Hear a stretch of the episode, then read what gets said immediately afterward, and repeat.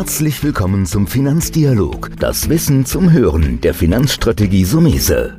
Vermögensaufbau und nachhaltige Strategien zur Geldanlage, das sind unsere Themen. Sie erhalten tiefe Einblicke und wertvolle Insider-Tipps. Schön, dass Sie dabei sind.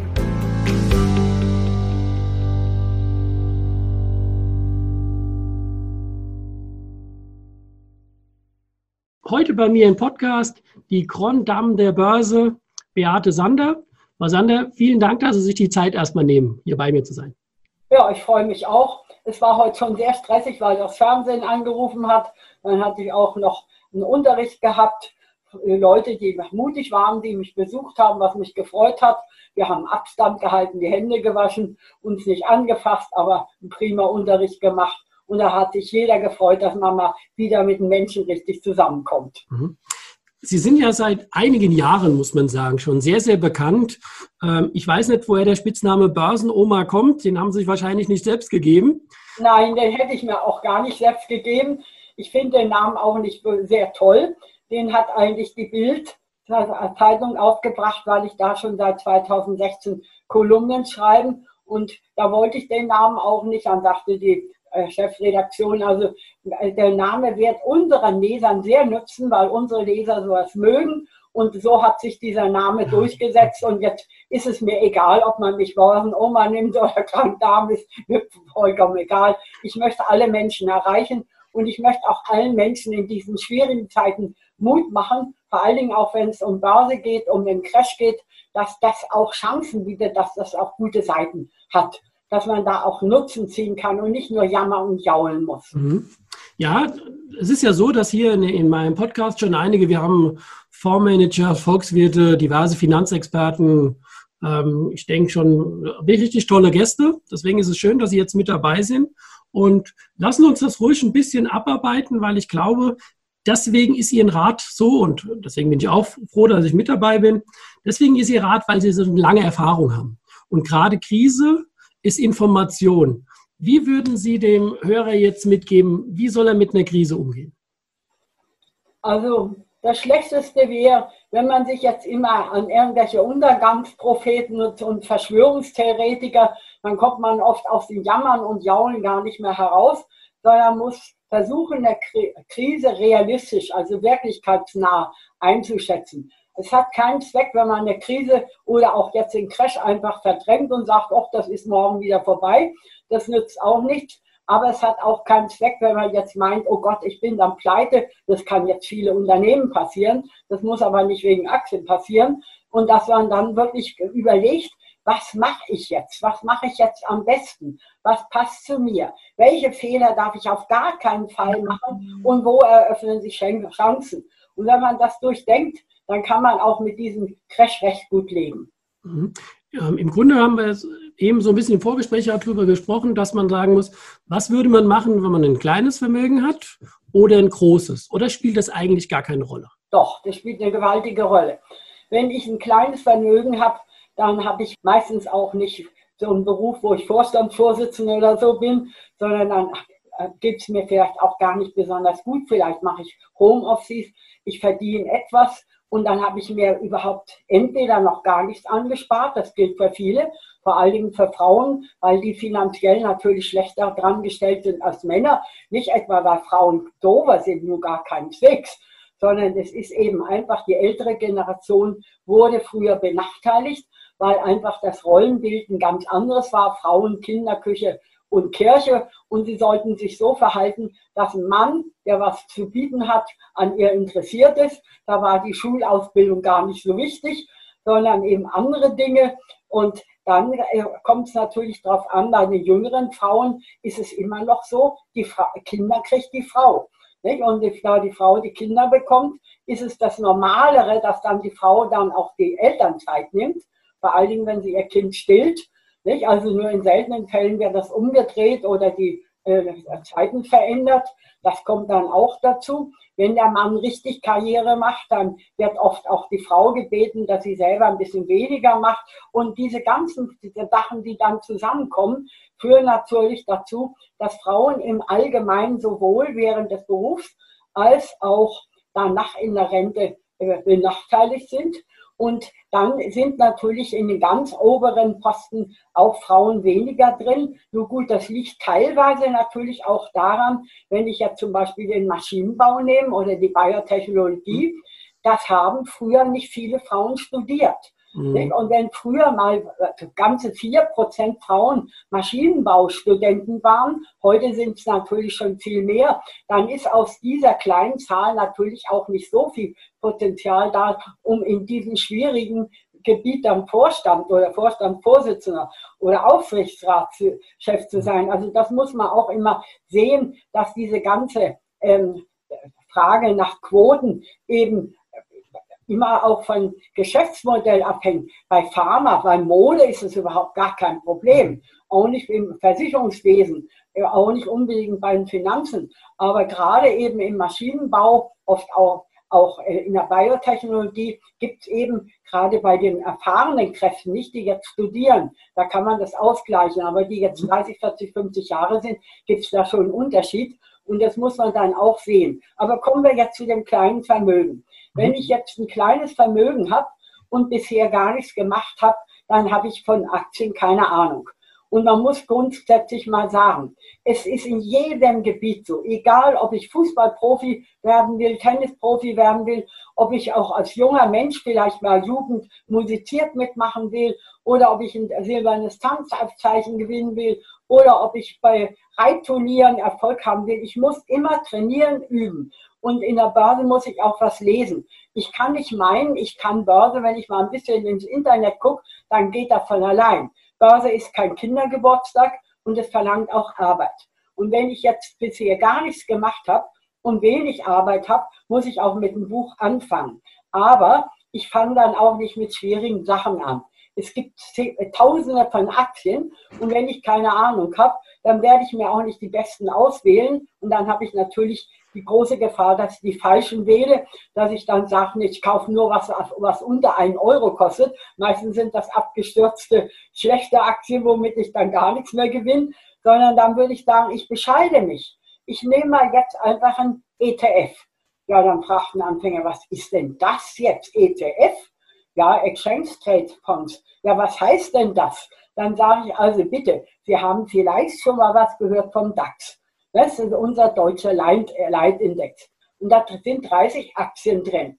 Und wenn ich jetzt wenig äh, äh, Geld habe, dann weiß ich jetzt auch nicht, welche von diesen 30 soll ich nehmen. Nehme ich alle 30 mit einem kleinen Betrag, sagen wir mal mit 100 Euro, ist das Schwachsinn, weil ich für 100 Euro genauso viel bezahlen muss bei, bei der Order, als wenn ich 3000 mache. Nicht? Und dann habe ich ja schon 30 verschiedene Werte mit winzigen Beträgen. Selbst wenn die dann steigen, dann äh, sind 10 oder 20 Prozent auch nicht mehr, als die ganze Order schon gekostet hat. Also muss ich schon mal erstens sagen, unter 1000 Euro mache ich nichts. Und ich mache dann auch nichts mit dem DAX und suche mir da ein paar Aktien raus. Da hat sehr gute drin, aber auch welche, die ich mal gar nicht kaufen würde. Nicht? Und ein bisschen lahm ist der DAX sowieso. Der schneidet mit den Kursgewinnen schlechter ab als mit den Dividenden. Wenn ich dagegen jetzt einen ETF nehme, dann würde ich sagen, ich nehme den auch nicht unbedingt auf den DAX, sondern auf den MDAX. Da sind 60 deutsche Werte drin vom Mittelstand. Und der Mittelstand ist natürlich viel innovativer, kreativer und auch mehr auf Nachhaltigkeit ausgerichtet als die Dickschiffe im DAX. Und da sind jetzt auch vom Tech-DAX 16 Werte drin. Und wenn ich da einen MDAX nehme, äh, wo 60 Titel drin sind, dann habe ich praktisch brave, niedrig bewertete, ziemlich sichere Aktien. Ich habe aber auch die, wo die Musik spielt, die künstliche Intelligenz, Biotechnologie, Medizintechnik, Software. Nicht alles, was das moderne Herz begehrt, das habe ich da eben auch drin. Und dann kann ich sagen, ja, mit dem ETF fange ich an. Und wenn ich dann sage, ja, ich habe jetzt doch so jeden Monat 200 Euro übrig, dann würde ich sagen, dann mache ich heute einen Sparvertrag und nehme mir zum Beispiel vier ETFs. Dann habe ich schon noch eine breitere Streuung. Dann kann ich den Mittelstand abdecken mit dem MDAX. Dann kann ich auch mal sagen, ja, ich gehe jetzt in die weite, weite Welt und kaufe mir die 1000 weltgrößten Unternehmen mit einem kleinen Anteil, mit dem MSCI World. Das kann ich machen. Dann bin ich weltweit drin bei den 1000 größten Unternehmen. Natürlich nur mit einem Kuchenkrümel, aber auch bei einem Krümel merkt man ja schon, ob der Kuchen schmeckt oder nicht. Und dann kann ich auch sagen, nachdem gerade in Amerika die Musik spielt, dass ich mir den MSCI World, äh, MSCI, also Moment MSCI World hatten wir eben, dass ich mir den S&P 500 nehme aus Amerika und da habe ich dann die 500 größten Unternehmen von der Welt drin. Und wenn ich jetzt entweder risikofreudig bin, dann würde ich mir auch noch die Technologiebörse praktisch Nasdaq 100 nehmen oder ich bin mehr ein Anhänger von Greta Thunberg, dass ich sage, nachhaltig muss es sein. Ich will mit gutem Gewissen anlegen. Ich will mir nicht vorwerfen lassen, dass ich hier nur auf Geld gucke und mir alles andere Wurst ist. Dann würde ich zum Beispiel jetzt auch ein Wasser-ETF nehmen, wo dann praktisch alles, was mit Wasser zu tun hat, abgebildet wird. Und das wird mir jeder glauben, dass Wasser das unverzichtbarste Gut auf Erden ist. Also ohne Wasser kommt kein Pilz, kein, äh, keine Pflanze, kein Tier, kein Mensch aus. Und wenn man so etwas auch mit dem ETF macht, ist man auch für einen Kleinsparer, für einen Angsthasen, für einen mit wenig Geld, mit wenig Erfahrung, mit wenig Wissen auf der richtigen Seite zum Start. Also kann ich zusammenfassen, ein kleineres Vermögen breit streuen in ETF, weil sie auch kostengünstig sind. Sie haben ja keinen Fondsmanager. Ich spare also auch interne Kosten. Äh, zum Einstieg. Und ich glaube, der, der Sparplan ist ja nicht nur in der aktuellen Zeit, der war ja schon immer interessant, mit monatlichen Beträgen an der Börse zu investieren, was ja mittels Fonds geht. Kommen wir natürlich übergeleitet. Dann denke ich mir, dass Sie bei größeren Vermögen durchaus wahrscheinlich auch den Einzeltitel mal. Ja, natürlich. Dann sage ich, also wenn jemand jetzt sagt, ich habe 100.000 Euro oder durch eine Erbschaft, gibt es auch welche, die haben noch wesentlich mehr plötzlich geerbt. Ich gehöre ja zu den Leuten, die nie einen einzigen Euro geerbt haben. Meine Kinder erben auch mal ordentlich, allein schon mein Aktiendepot. Aber wie gesagt, wenn ich eine größere Summe habe, dann werde ich nicht nur ETFs nehmen. Ich werde auch ETFs nehmen. Vielleicht statt dieser vier, dass ich dann sogar zehn ETFs nehme. Ich kann auch ein paar aktive Aktienfonds nehmen. Und bei den aktiven Aktienfonds wo es ein Ausgabeaufschlag ist, da ist es so wie überall im Leben. Sie kennen gute und schlechte Ärzte. Aus ihrer Schulzeit wissen Sie, dass es Pauker gab, die haben sie gehasst. Und manche haben sie geliebt und bewundert. Nicht? Und auch bei den Vermögensverwaltern und bei den Kaufleuten, es gibt immer gute und schlechte. Und das ist auch bei den aktiven Aktienfonds so. Und wenn Sie jetzt keine Ahnung haben und auch zu Ihrer Bank sagen, ja, machen Sie mal, ich habe keine Ahnung, dann wird die Bank schon machen. Aber die machen dann natürlich so, dass sie dann selber mit den Fonds möglichst viel Provision bekommen. Nicht, dass das Fonds sind praktisch, äh, die mit der Bank verbunden sind. Also wenn man dann alles in fremde Hände gibt und dann so das Gefühl vermittelt, machen Sie mal, ich habe ja eh keine Zeit, nicht, dann kriegt man auch nicht die besten Produkte. Dann aber will man äh, in jedem Fall bei größeren Vermögen Einzelaktien haben, denn die richtige Erfolge, die großen Erfolge erzielt man eben dann auch mit guten Einzelaktien. Das ist auch nicht leicht, diese Einzelaktien zu finden. Und wenn Sie die finden wollen, kommen Sie um gute Literatur auch nicht herum. Und man könnte also sagen, mit dem Buch fange ich an, praktisch Grundwissen, praktisch die Ausgangsbasis und mit diesem Grundwissen, mit diesen grundlegenden Informationen, die unverzichtbar sind, gehe ich dann ins Internet. Dann hole ich mir die aktuellen Informationen.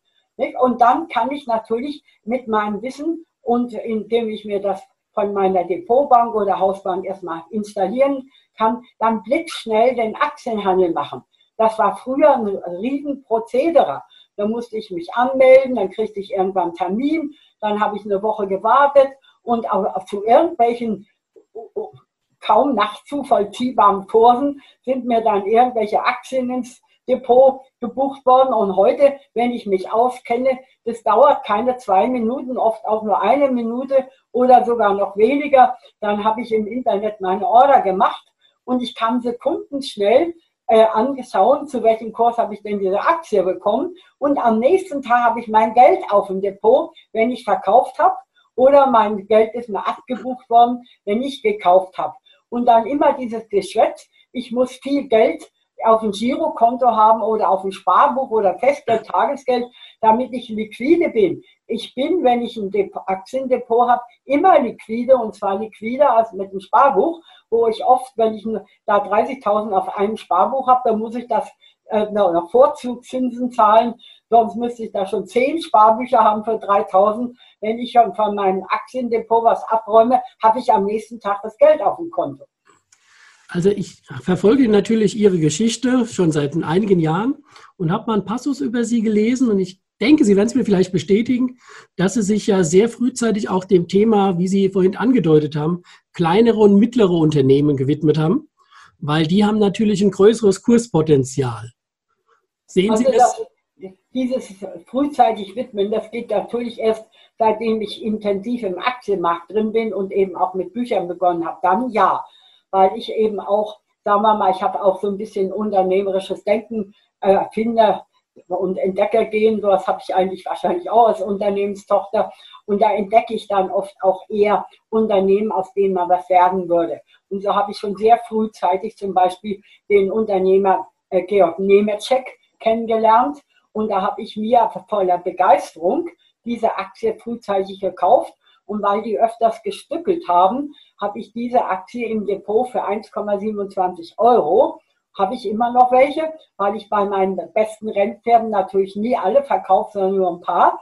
Und diese Aktie kostet jetzt 58 Euro. Das ist ein Unterschied, 1,27 oder 58. Und genauso habe ich sehr früh Sartorius. Die Sartorius-Aktie hat heute früh einen unglaublichen Höhenflug gemacht. Also ein ganz hohes Allzeithoch, jetzt im Crash. Die ist heute früh praktisch bis auf 270 Euro gestiegen.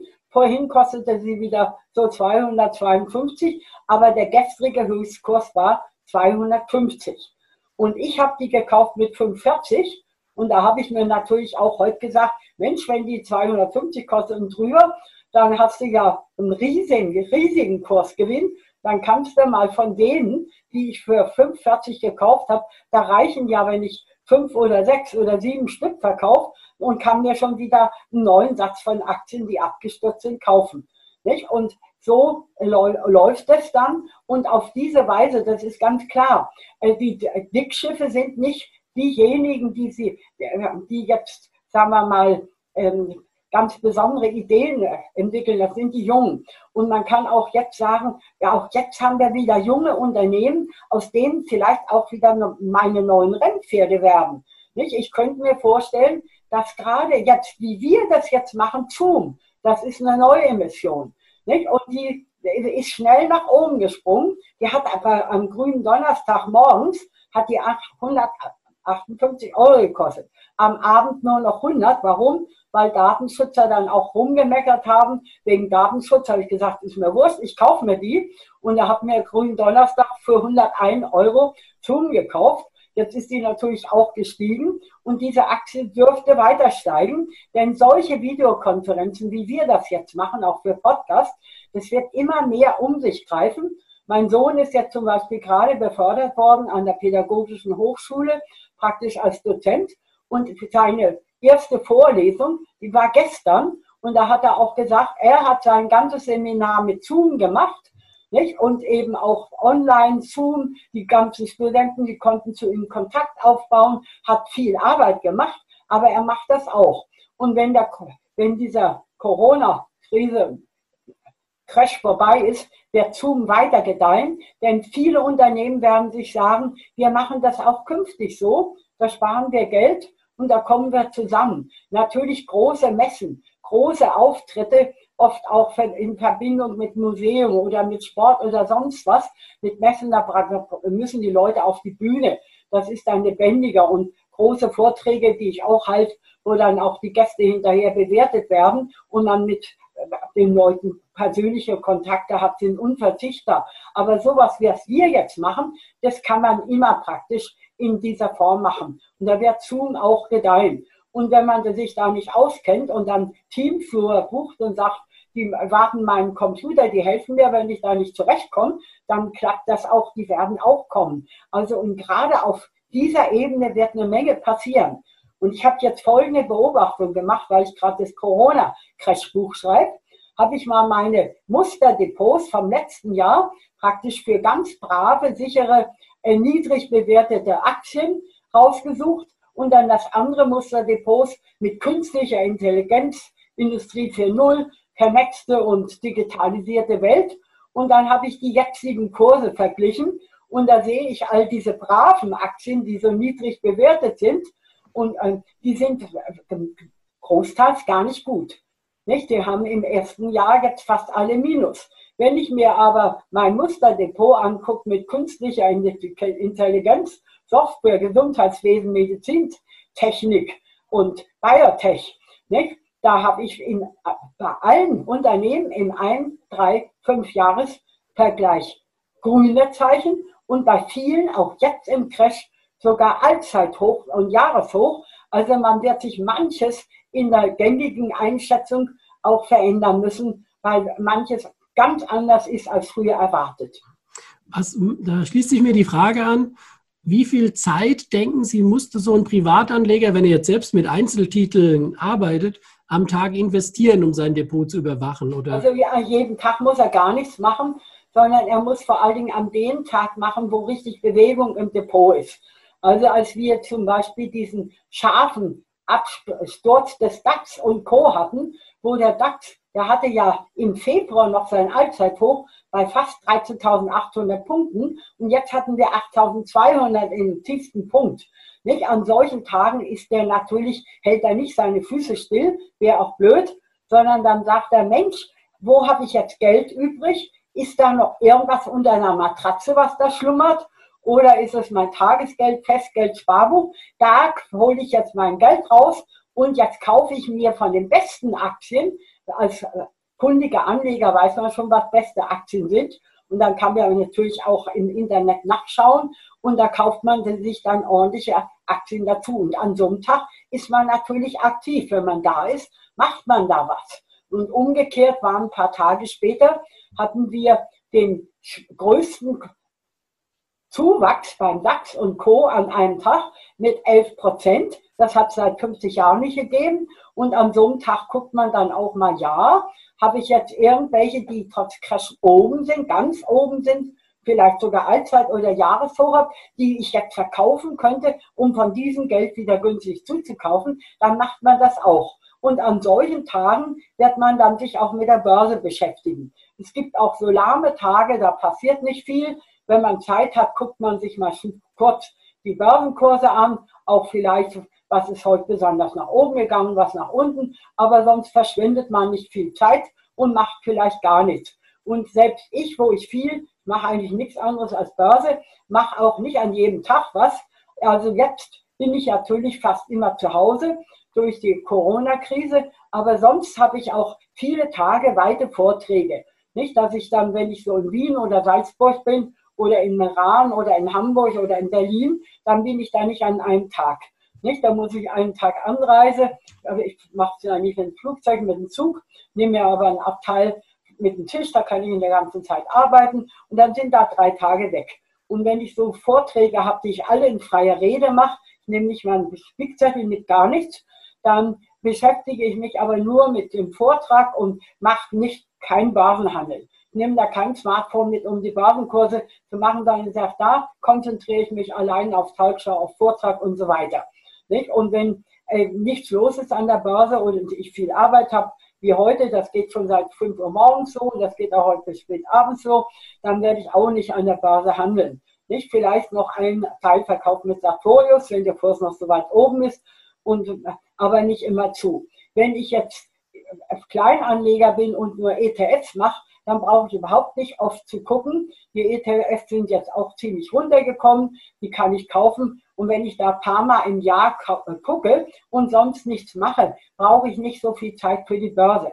Wenn ich natürlich sage, es ist für mich der Start mit ETFs, aber ich will jetzt Börse lernen und zwar richtig lernen, dann wird man schon sagen, dass man am Tag mindestens mal ein Kapitel vom Börsenführerschein, zum Beispiel von meinem Bestseller Spitzenbuch liest oder von etwas anderes und dass man am Wochenende dann auch mal mehr liest, auch mal Testbogen macht und dann auch sich mal wirklich die Börsenkurse anguckt. Das ist so wie beim Fußball. es gibt viele Jungs, die jammern immer, ja, Vokabeln, das ist ja tödlich, die kann ich mir nicht merken. Also Englisch nicht und Französisch schon mal gar nicht. Also bitte erspart mir das, liebe Eltern. Und dann sind die Jungs unter sich und dann tauschen die ihre Kärtchen aus und dann wissen die alles. Nicht, nicht nur in der ersten Liga, die wissen genauso in der zweiten Liga. Wer ist der Cheftrainer? Wie viele Tore haben die geschossen? Welcher Tabellen ist? Äh, Platz haben sie. Nicht wer führt in der ersten Bundesliga? Schafft äh, hier Stuttgart in der zweiten Liga äh, Hamburg äh, auf Dauer äh, hinter sich zu lassen und doch an Bielefeld dran zu kommen. Nicht? Wie sieht es mit Heidenheim aus? Wie ist es in der Abstellung? Das wissen die alles. Mhm. Aber nicht, weil sie das lernen, jetzt gezielt, oft auch qualvoll, nicht? sondern weil sie sich damit beschäftigen. Wiederholung ist die Mutter aller Studien. Und was ich dann gern tue, wenn ich zum Beispiel beim Frühstücken oder beim Abendessen oder beim Kaffee trinken mir im NTV die Börsenkurse ansehe und die sehe ich mir dann an und das mache ich öfters, dann prägen sich von dort her auch die Kurse ein. Nicht wenigstens von meinen Lieblingsaktien oder von den schlimmst gehassten, die ich am besten rausschmeißen würde. Nicht? Und so kommt Börse. Nicht eben durch das Beschäftigen, nicht durch das zwanghafte Lernen, sondern dass man sagt, Mensch, das interessiert mich, das will ich wissen. Nicht? Aber wie viel Zeit und Lust ich aufwende, das hängt immer vom Einzelnen ab, hängt auch von der Belastung ab. Jetzt haben viele Leute mehr Zeit, solange Homeoffice ist. Natürlich sollen die in der Zeit auch ihre feste Arbeit machen. Das machen auch viele. Aber manche versetzen auch die Arbeit und sagen, am Tag mache ich nicht so viel. Wenn schönes Wetter ist, lege ich mich auch im Garten mal an oder mache ein bisschen im Garten, kann ich also für abends dann wieder was machen. Dann hat man eine flexible Arbeitszeit, möglicherweise, auch gerade wenn man Kinder hat, dass man sich am Tag auch mehr um die Kinder kümmert, später mehr um sich. Aber dann kann man auch unter Umständen mal sowas zwischendurch machen. Wenn ich jetzt natürlich hoch beansprucht bin, dann werde ich wenig Zeit haben und auch wenn es Berufe sind, die mich exakt fordern. Und gerade die Leute, die wenig Zeit und Lust haben, die werden dann mehr ETFs nehmen, auch mehr gute Aktienfonds nehmen und dann mehr sichere Aktien, wo sie nicht so viel gucken müssen, als jetzt, dass sie spekulative Werte nehmen also gerade in der künstlichen Intelligenz, Software, Biotech, Medtech, neue Emissionen, da muss ich schon ein bisschen mehr gucken, damit ich da auch nicht die großen Fehler mache. Mhm. Ich meine, Sie haben jetzt fast schon ein sehr gutes Fazit zusammengefasst. Ich denke, wie bei vielen im Leben, man muss ein Interesse haben, man muss neugierig sein und man muss die Bereitschaft haben, was zu lernen. Und da haben Sie ja in einigen Büchern schon viele wichtige und tolle Informationen. Ich würde auch sagen, für den Zuhörer, der am Anfang steht, da ist der Börsenführerschein absolut interessant und würde sagen Basisinformation. Und demnächst haben Sie gesagt, ich glaube im Mai hatten Sie angedeutet, kommt dann nochmal das neueste Buch, an dem Sie gerade arbeiten, wo Sie nochmal diese Informationen, die vielleicht besonders in, ich sage mal, in interessanteren oder Krisenzeiten zusammenfassen. Wie wird denn das neue Buch heißen, Frau Sander?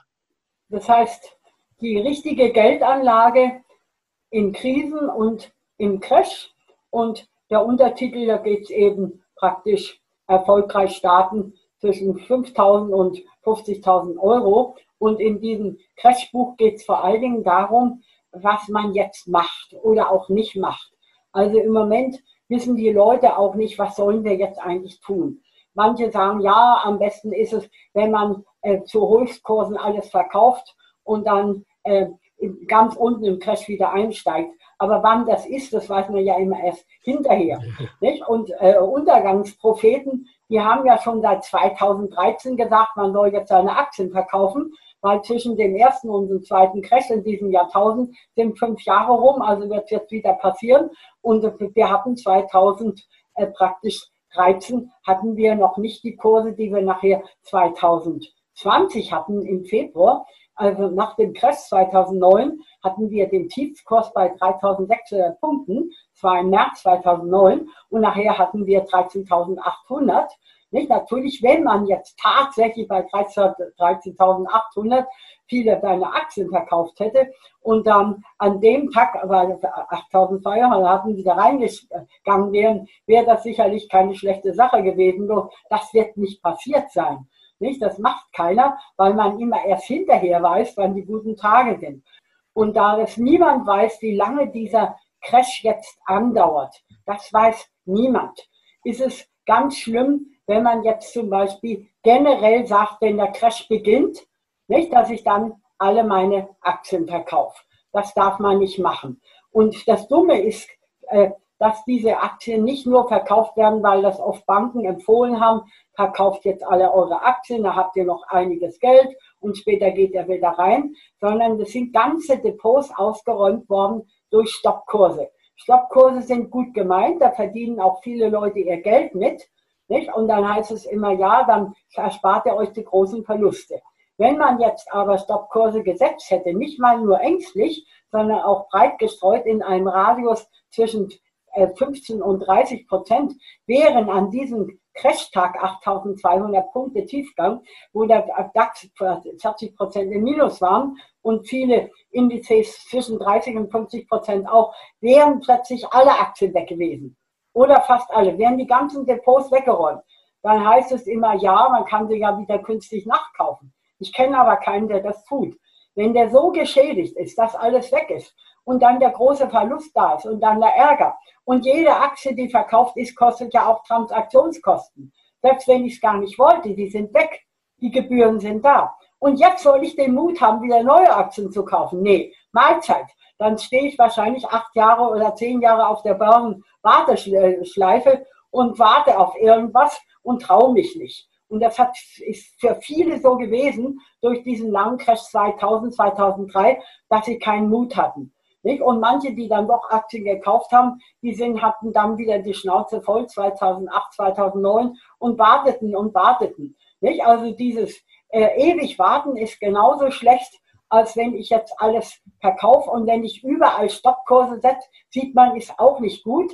Wenn ich Stoppkurse setze, sollte ich das nur machen, wenn ich länger abwesend bin oder das riskante Titel sind, äh, äh, über die ich wenig Informationen habe, aber bitte nicht für alles. Nicht? Also das jetzt ewig warten. Worauf wartet man dann? Ja, hatten wir die Tiefkurse 8200. Wenn ich da jetzt nichts verkaufe und sage, es geht ja so noch tiefer runter, dann kann ich jetzt auch nicht bestätigen, dass es nicht vielleicht tiefer runter geht. Das kann sein. Aber selbst wenn es wieder passiert, wir haben wieder 8200 Tiefgang mit den Kursen. Jetzt ist der DAX natürlich deutlich über 10.000 dann werden nicht die gleichen Aktien, die da abgeknallt sind, jetzt unter Umständen wieder abknallen. Viele von denen, die bei DAX 8200, ich sage nur immer DAX, um Beispiel zu geben, ich meine jetzt alle Indizes, nicht viele, die damals so richtig abgeknallt sind, die haben sich seitdem wiederholt. Manche erholen sich richtig seitdem und erreichen neue Allzeithochs. Es muss die gar nicht treffen. Es können andere sein. Und wenn ich jetzt schon ordentlich gekauft habe bei 8200, habe ich ja auch gemacht, und jetzt kommt wieder 8200, werde ich auch wieder Aktien finden, wo ich sage, jetzt sind sie endlich mal da, wo ich sie haben wollte. Nicht? Also das nehme ich also locker. Deswegen sage ich immer, alles verkaufen ist das Schlimmste. Ewig warten und jammern und jaulen ist das nächste, nächstschlimmste. Nicht? Was dagegen das Richtige ist, dass ich sage, phasenweise, Schritt für Schritt nutze ich börsenschwache und börsenstarke Tage. Dass ich also sage, wenn es richtig runtergeht, schaue ich vor allen Dingen nach Aktien, die ich will und die niedrig bewertet sind. Und wenn ich mich einigermaßen auskenne, dann ist für mich so ein Signal, wenn der Buchwert jetzt deutlich höher ist als der Aktienkurs, dass das heißt, also die Substanzkraft, die materiellen Werte sind eigentlich bei dem Unternehmen höher jetzt als der Aktienkurs. Das heißt eigentlich an, dass die niedrig bewertet sind. Da kann mir jetzt gar nicht so viel passieren, wenn ich die kaufe. Und das nächste wäre, wenn ich jetzt eine Aktie kaufe, die ich richtig mag und die um die Hälfte runtergekommen ist und wo die Dividendenrendite, sagen wir mal, 5% ist. Und jetzt kaufe ich diese Aktie bei gleicher Ausschüttung, wo also nicht abgesenkt wird oder gar gestrichen wird, sondern gleich hohe Dividende, Aktienkurs geht um die Hälfte runter, ich kaufe dann genau an diesem Tag die, Dividende, die Aktie, dann ist meine Ausschüttung dann nachher doppelt so hoch. Ich habe dann eine Dividendenrendite von 10% statt 5%. Wenn Sie wollen, nenne ich Ihnen da mal ein kleines, schnelles Beispiel. Ja, gerne. Okay, also wir gehen mal davon aus, dass in besten Zeiten die Münchner Rück 300 Euro gekostet hat. Die Dividende erhöhe ich ein bisschen, damit man auch im Kopfrechnen mitkommt. Die Dividende erhöhe ich auf 12 Euro. Die äh, Ausschüttung wird nicht gestrichen, wird nicht gekürzt, wird normal ausgeschüttet. Okay, wenn ich die Münchner Rück jetzt für 300 Euro gekauft hätte, mit einer Ausschüttung von 12 Euro, dann würde ich eine Dividendenrendite haben von 4%. Wie geht das? Ich nehme die 12 Euro Dividende mal 100, sind 1200 und dann teile ich durch den Aktienkurs 1200 durch 300 sind 4. So, jetzt kriege ich an dem Tag, als der DAX um, auf 8200 Euro runtergegangen ist, die Münchner Rück für 150 Euro. Okay, jetzt kaufe ich mir die für 150 Euro und sage, ja, ich habe ja erfahren, dass die Dividende nicht gestrichen, nicht gekürzt wird, sondern sie würde jetzt bei 12 Euro bleiben. Jetzt sage ich wieder, Dividende 12 mal 100, 1200, gekauft zum Aktienkurs von 150, 1200 durch 150 ist 8% Dividende. Und diese 8% habe ich jetzt jedes Jahr. Und wenn die Münchner Rück, was sie ja bisher immer getan hat, ihre Dividende weiter ausschüttet, dann habe ich noch mit diesem Kauf von 150 nachher irgendwann auch eine Dividende von 10% von mehr.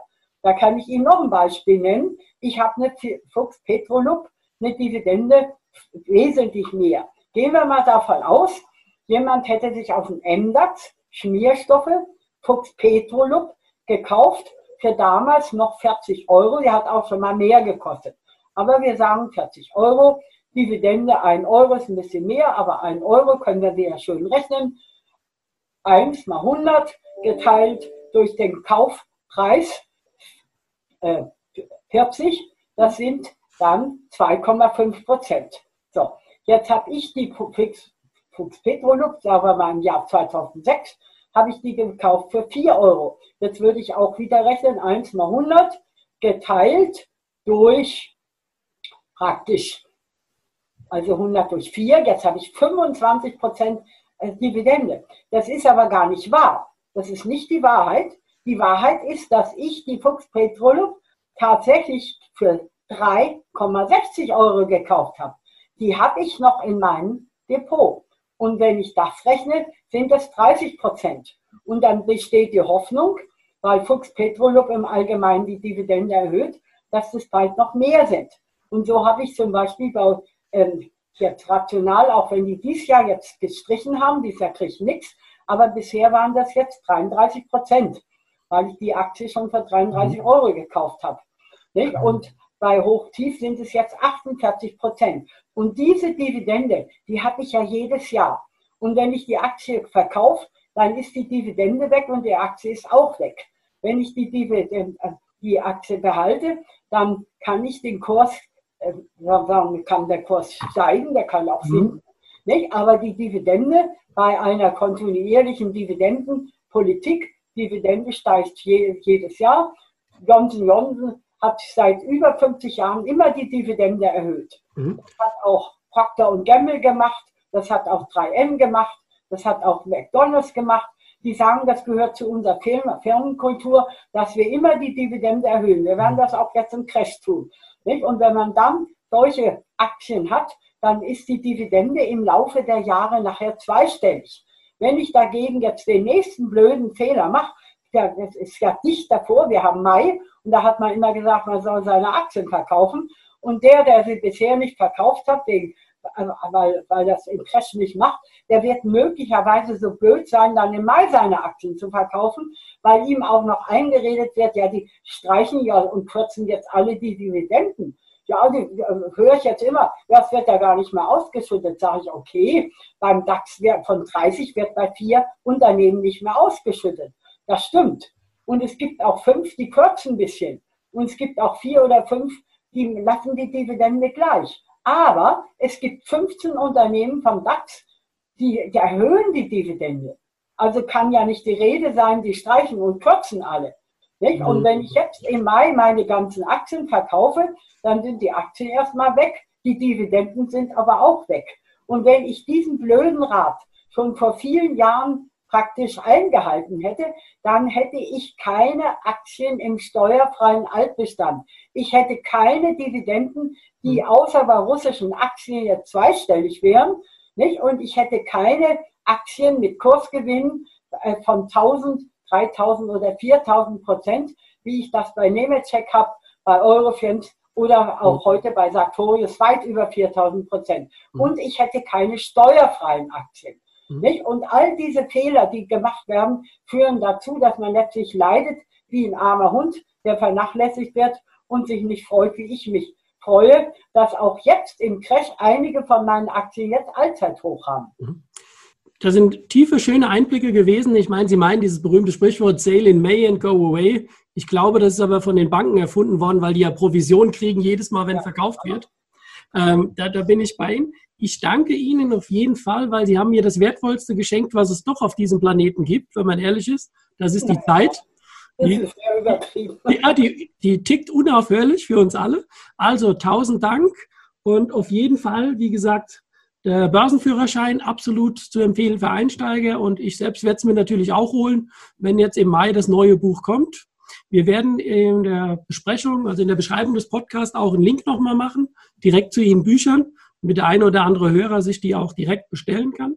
Ich sage vielen, vielen Dank und es hat sich eingebürgert, ich denke bei Ihnen auch, dass man in den Zeiten sich immer damit verabschiedet, dass man gesund bleibt. Aber das war auch vor Corona schon wichtig.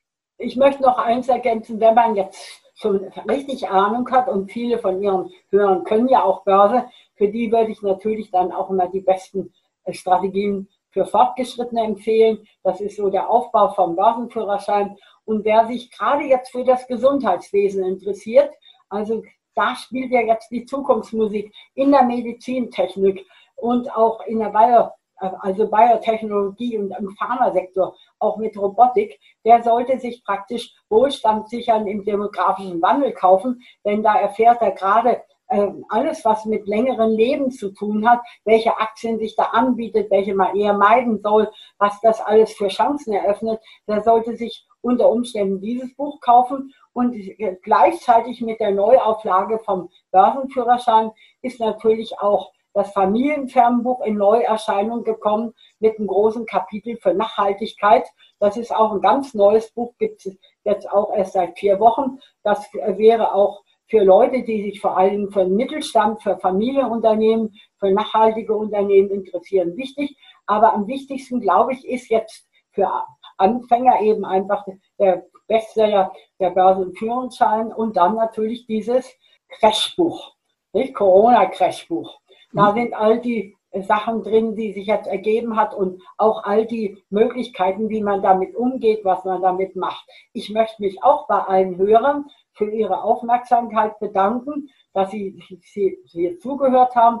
Und so als Schlusswort würde ich mal sagen, erstens weg vom Sparbuch hin zu Aktien und dann so als kleiner Tipp, weil ich das immer für mich geltend mache. Ich vergleiche mich immer gern mit einem Gärtner der genau zur richtigen Zeit sehen und pflanzen, hacken, düngen und bewässern muss, um eine gute Ernte einzufahren. Und eine gute Ernte wollen Sie ja auch einfahren. Deswegen nutzen Sie diesen Crash nicht zum Jammern und Jaulen, sondern dass Sie auch trotzdem Mut haben und jetzt was machen. Nicht mit ETF als Anfänger und mit größeren Sachen als Fortgeschrittener. Und dafür wünsche ich Ihnen den bestmöglichen Erfolg. Und natürlich auch bleiben auch Sie gesund. Gell? Das darf nicht fehlen. Auf jeden Fall. Vielen Dank, Frau Sander. Das war der Finanzdialog, das Wissen zum Hören der Finanzstrategie Sumese. Natürlich ist dieser Podcast keine Anlageempfehlung, denn jede Anlageentscheidung muss individuell getroffen werden. Idealerweise ist sie Teil einer ganzheitlichen Strategie, die exakt zu Ihnen passt. Dazu müssten wir uns persönlich kennenlernen.